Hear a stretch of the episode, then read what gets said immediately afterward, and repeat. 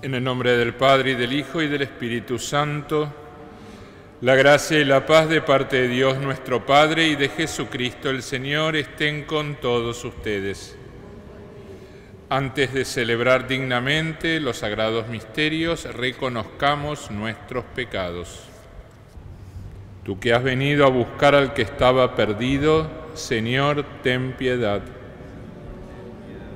Tú que has querido dar la vida en rescate por todos, Cristo, ten piedad. Tú que reúnes a tus hijos dispersos, Señor, ten piedad. Dios Todopoderoso, tenga misericordia de nosotros, perdone nuestros pecados y nos lleve a la vida eterna. Oremos. Dios nuestro, que te complaces en habitar en los corazones rectos y sencillos, concédenos la gracia de vivir de tal manera que encuentres en nosotros una morada digna de tu agrado.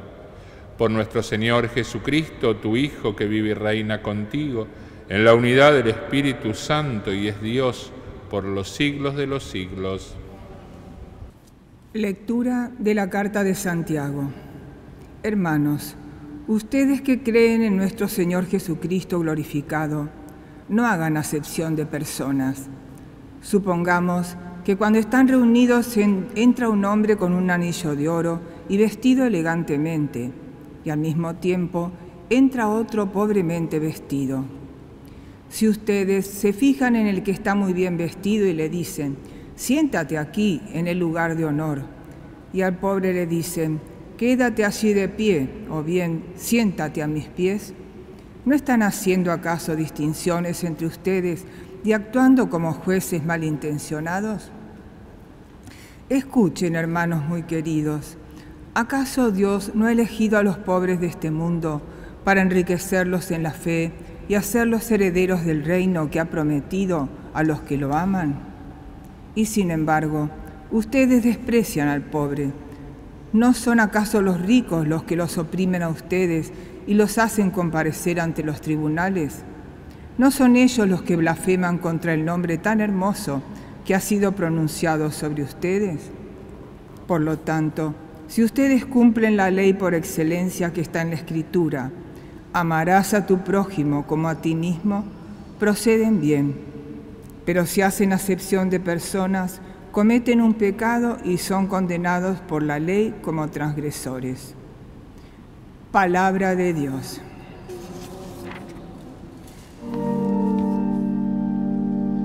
El Señor escucha al pobre que lo invoca. El Señor escucha al pobre que lo invoca. Bendeciré al Señor en todo tiempo. Su alabanza estará siempre en mis labios. Mi alma se gloría en el Señor. Que lo oigan los humildes y se alegren. El Señor escucha al pobre que lo invoca. Glorifiquen conmigo al Señor. Alabemos su nombre todos juntos. Busqué al Señor. Él me respondió y me libró de todos mis temores. El Señor escucha al pobre que lo invoca. Miren hacia Él y quedarán resplandecientes, y sus rostros no se avergonzarán. Este pobre hombre invocó al Señor. Él lo escuchó y lo salvó de sus angustias. El Señor escucha al pobre que lo invoca.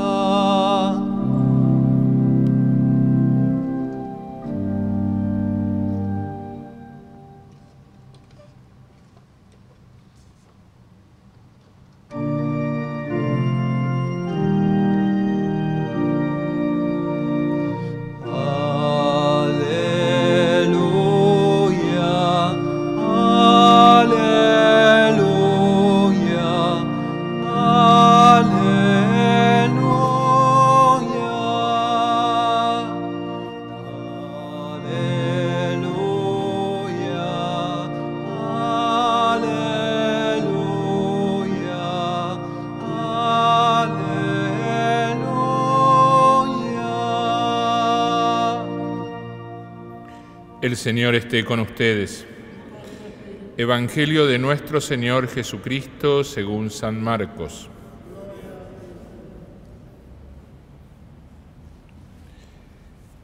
Jesús salió con sus discípulos hacia los poblados de Cesarea de Filipo y en el camino les preguntó, ¿quién dicen la gente que soy yo? Ellos le respondieron, algunos dicen que eres Juan el Bautista, otros Elías y otros alguno de los profetas. Entonces él les preguntó, ¿y ustedes quién dicen que soy yo? Pedro respondió, tú eres el Mesías. Jesús les ordenó terminantemente que no dijeran nada acerca de él. Y comenzó a enseñarles que el Hijo del Hombre debía sufrir mucho y ser rechazado por los ancianos, los sumos sacerdotes y los escribas, que debía ser condenado a muerte y resucitar después de tres días, y les hablaba de esto con toda claridad. Pedro, llevándolo aparte, comenzó a reprenderlo, pero Jesús, dándose vuelta y mirando a sus discípulos, lo reprendió diciendo, Retírate, ve detrás de mí, Satanás, porque tus pensamientos no son los de Dios, sino los de los hombres. Palabra del Señor. Jesús decide hacer una encuesta en su grupo íntimo, es decir, en el grupo de los doce quería saber un poco, después de un cierto recorrido de su ministerio público, qué es lo que la gente decía.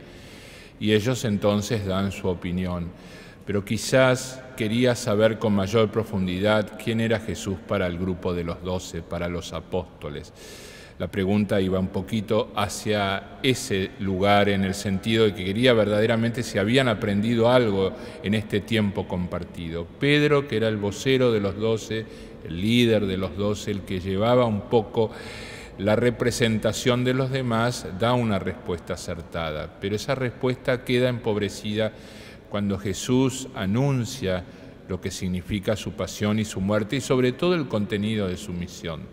Para ellos lo que Jesús les transmite suena a fracaso, es decir, no parece el Jesús que los había convocado, el que habían dejado todo, y ahora hablaba de muerte, de entrega, de sacrificio, de pasión.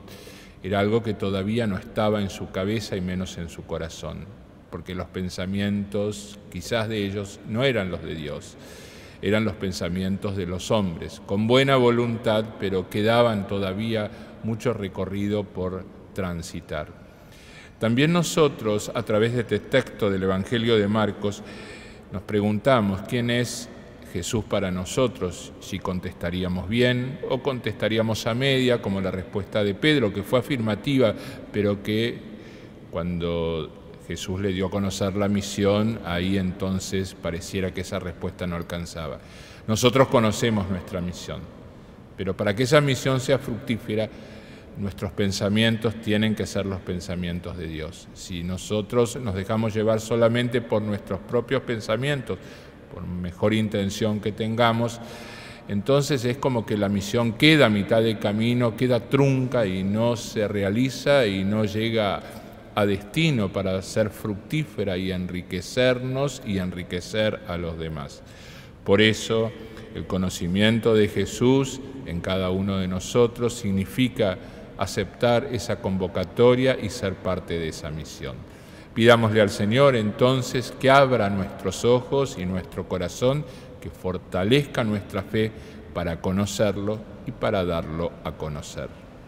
Oremos hermanos para que este sacrificio mío y de ustedes sea agradable a Dios, Padre Todopoderoso. Que esta ofrenda nos purifique y renueve, Señor, y sea causa de recompensa eterna para quienes cumplen tu voluntad. Por Jesucristo nuestro Señor. El Señor esté con ustedes. Levantemos el corazón.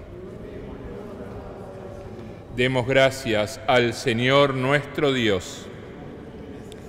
En verdad es justo y necesario nuestro deber y salvación darte gracias, siempre y en todo lugar, Señor Padre Santo, Dios Todopoderoso y Eterno. Aunque no necesitas nuestra alabanza, tú inspiras en nosotros que te demos gracias, para que las bendiciones que te ofrecemos nos ayuden en el camino de la salvación. Por Cristo, Señor nuestro. Por eso, unidos a los coros de los ángeles, te alabamos cantando sin cesar.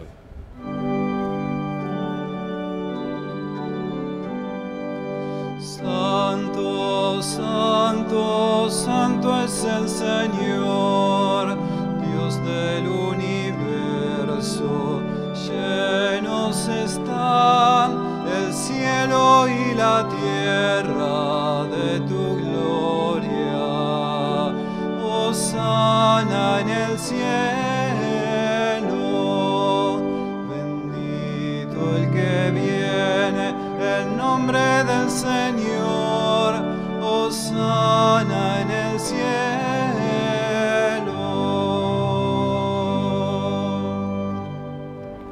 Santo eres en verdad, Señor, fuente de toda santidad. Por eso, te pedimos que santifiques estos dones con la efusión de tu Espíritu, de manera que se conviertan para nosotros en el cuerpo y la sangre de Jesucristo nuestro Señor. El mismo, cuando iba a ser entregado a su pasión, voluntariamente aceptada, tomó pan, dándote gracias, lo partió y lo dio a sus discípulos, diciendo, Tomen y coman todos de él, porque esto es mi cuerpo, que será entregado por ustedes.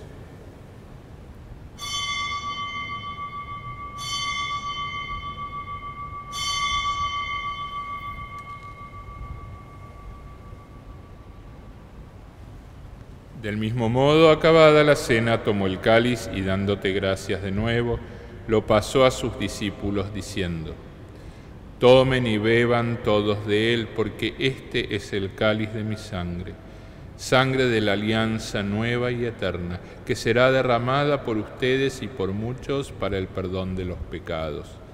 Hagan esto en conmemoración mía.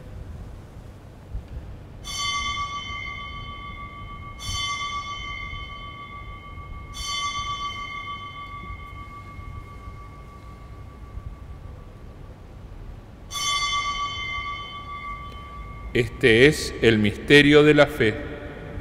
Así, Padre, al celebrar ahora el memorial de la muerte y resurrección de tu Hijo, te ofrecemos el pan de vida y el cáliz de salvación, y te damos gracias porque nos haces dignos de servirte en tu presencia. Te pedimos humildemente que el Espíritu Santo congregue en la unidad a cuantos participamos del cuerpo y la sangre de Cristo. Acuérdate, Señor, de tu iglesia, extendida por toda la tierra y con el Papa Francisco, con nuestro obispo Mario y todos los pastores que cuidan de tu pueblo, llévala a su perfección por la caridad.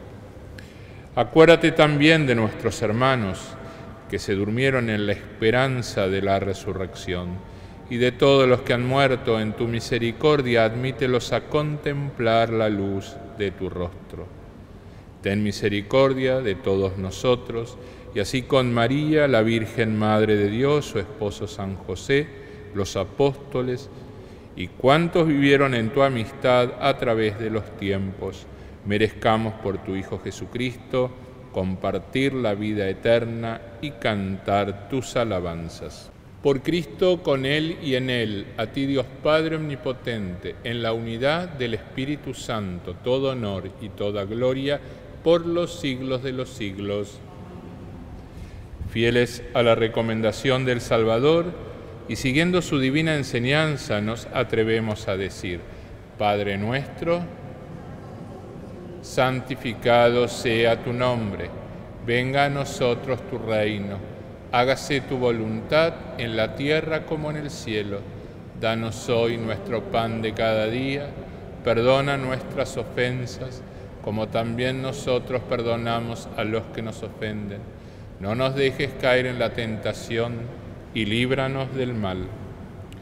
Líbranos de todos los males, Señor, y concédenos la paz en nuestros días para que ayudados por tu misericordia vivamos siempre libres de pecado y protegidos de toda perturbación, mientras esperamos la gloriosa venida de nuestro Salvador Jesucristo.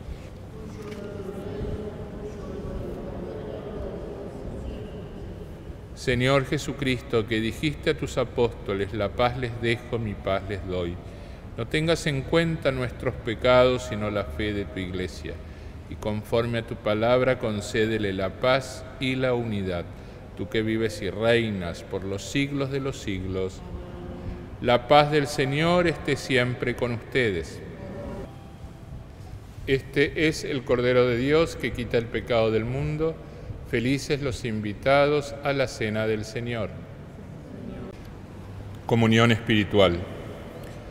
Señor Jesús, no puedo recibirte en este momento en la hostia consagrada, pero te pido que por tu poder y bondad infinita vengas espiritualmente a mí. Gracias Jesús por estar en mi corazón, que nunca me separe de tu amor y de tu gracia. Amén. Oremos. Saciados con el pan del cielo, te pedimos, Padre, la gracia de desear siempre este alimento que nos da la vida verdadera por Jesucristo nuestro Señor. El Señor esté con ustedes. Los bendiga Dios Todopoderoso, Padre, Hijo y Espíritu Santo.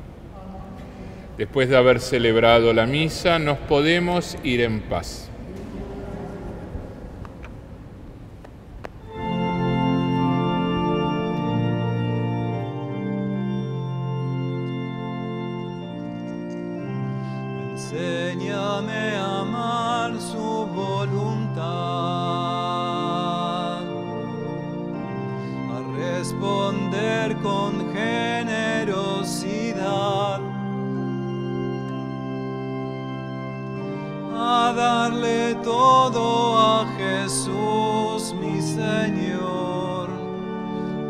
Todo a